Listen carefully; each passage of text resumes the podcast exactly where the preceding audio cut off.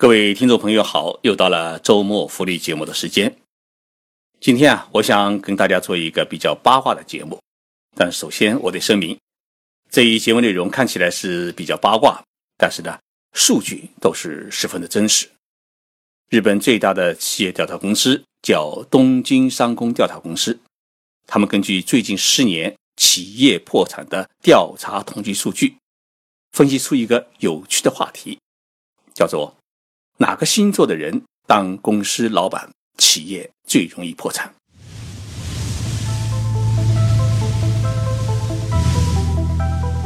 任你波涛汹涌，我自静静到来。静说日本，冷静才能说出真相。我是徐宁波，在东京给各位讲述日本故事。我们中国人啊，很喜欢创业。这种创业精神是我们中国人的一种不屈的精神财富，但是呢，日本人是很怕创业，因为创业啊，不仅要对自己和自己的家庭承担责任，同时要对社会和员工承担责任。所以，日本大学生一毕业走出校门啊，第一个不是想着去创业当老板，而是赶紧找工作，因为日本人知道，创业不是一件容易的事情。日本政府有一个法务局，类似于中国的工商管理局，他们有一个统计数据。这个统计数据啊，告诉我们，日本公司创业五年内存活的企业的比例是百分之十五，创业十年内存活的企业的比例是百分之六，创业二十年还活着的企业只有百分之零点四。这意味着什么呢？意味着能够活过十年的企业。已经是属于凤毛麟角，能够活过二十年的企业，一千家当中啊，只有四家。而在我们中国，有资料显示，企业的平均寿命是七到八年，而中小企业的平均寿命是二点九年。每年呢，有将近一百万家企业破产。日本法务局是负责企业登记的政府的管理机构。他对日本企业生存率所做的这个调查数据，应该来说是很真实的。那么这个数据呢，就告诉我们，办企业不容易，要让企业活下去更不容易。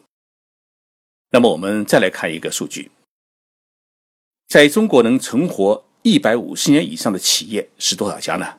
只有五家，而在日本呢是两万家。这其中呢，历史最悠久的企业是。京都专门从事于寺院建筑的金刚组，它建于公元五百七十八年，距今呢已经是一千四百三十八年。这家企业成立的时候是中国的南北朝时代，唐朝还没开始，所以金刚族也是世界最古老的企业。而中国最古老的企业呢，是成立于一千五百三十八年的六必居。之后呢，是成立于一千六百六十三年的剪刀老字号张小泉，到现在也只有五百年的历史，而且经过计划经济时期的变革啊，这些老字号的传承性其实已经是大打折扣。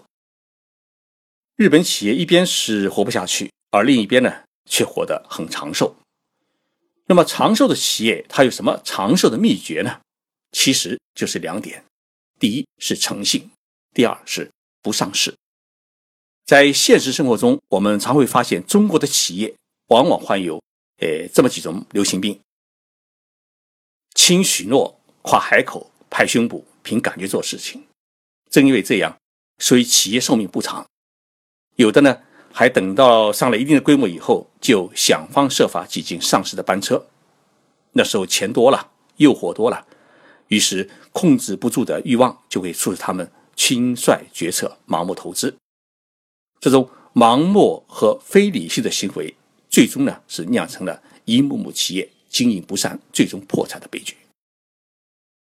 在相当一段时间，我在潜心研究日本长寿企业共同特质和基因时，发现一个规律：聚焦和专注就是生产力。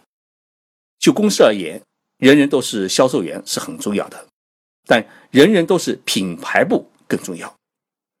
因此，在企业价值创造前提下，如何构建运营生态体系，如何呢？把企业用户啊作为资产，成为一个以用户为中心的企业是最为重要的。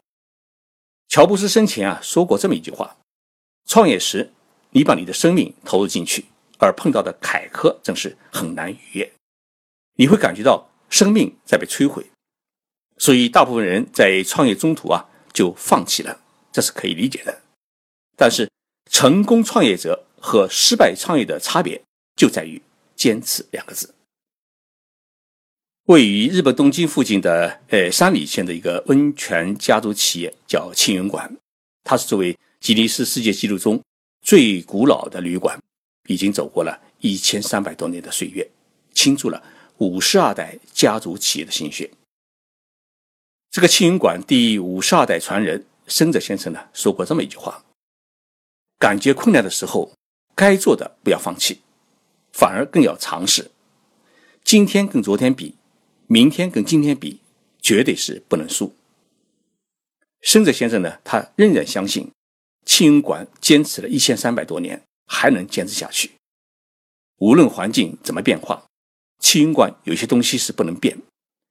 我想在守护祖先传承下来的财产同时，更好的去适应时代，让青云馆呢更好的存活。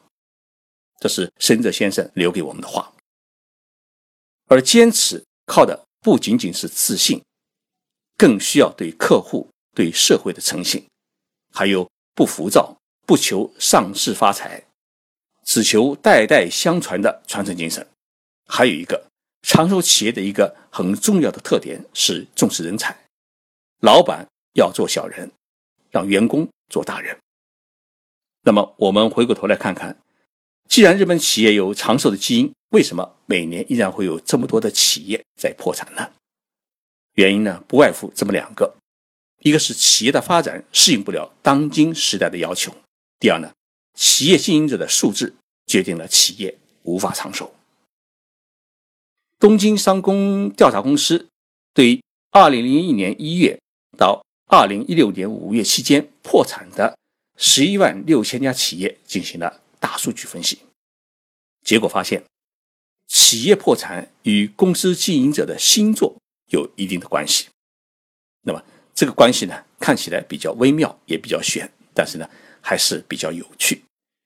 这个分析结果啊，它显示，水瓶座的人当老板，企业最容易破产。那么这个比例在十一万六千家破产的企业当中呢，它占到多少呢？占到了一万一千两百二十家。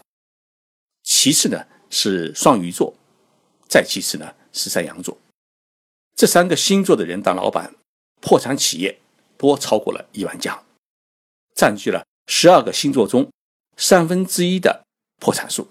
也就是说，出生在一到三月份的人当老板，企业最容易破产。而破产企业当中，哪一个星座的老板最不容易破产呢？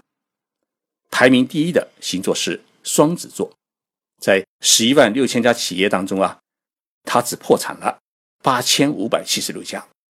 再其次呢是金牛座，这两个星座的人当老板，破产企业在十一万六千家当中都在九千家以下。这个分析呢还有一个有趣的数据，哪一个星座的人当老板的时间呢最长呢？是山羊座，从企业的创立到破产。山羊座的老板平均能够撑上二十七年，其次呢是射手座和蟹座。看来我们选老板啊，应该首先选这个三个星座的人。东京商工调查公司的分析数据还显示，从老板的生日来看呢，哪一天出生的人最容易导致企业破产呢？是一月一号。这一天出生的老板破产企业数在十一万。六千家当中是占据第一，占到了一千一百五十六家。其次呢，是一月二号出生的为八百十七家，一月三号出生的为五百四十七家。这说明呢，元旦新年前三天出生的人当老板啊，企业最容易破产。那么哪一天出生的老板企业最不容易破产呢？是二月二十九号，在十一万六千家破产企业当中啊，它只占到三十七家。那么，如果再按照月份来看的话呢，一月份出生的老板最容易破产，占到了一万三千零八十九家。其次呢是三月份出生的，占到了一万一千零九十九家。排名第三的是二月份出生的，占到了一万五百三十三家。那么最不容易破产的是六月份出生的老板，只有八千一百三十二家。听到这里，一定会有听众朋友说：“徐老师，真的有那么玄乎吗？”我这个人啊，其实不怎么相信算命，从小可能接受了反封建迷信思想的影响。但是呢，日本人对于血型和星座真的十分相信。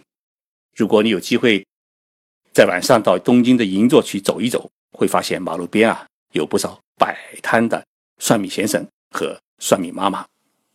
应该来说。东京商工调查公司是日本一家很有信誉的公司，他们得出的这一切数据啊是比较可信的。但是呢，一家企业能否发展和成熟，不仅仅牵涉到老板个人的素质，还有星座，更牵涉到时代的机遇和员工的努力。优秀长寿的企业，往往是老板和员工的有机融合和能力互补，才使得企业能够生存一百年。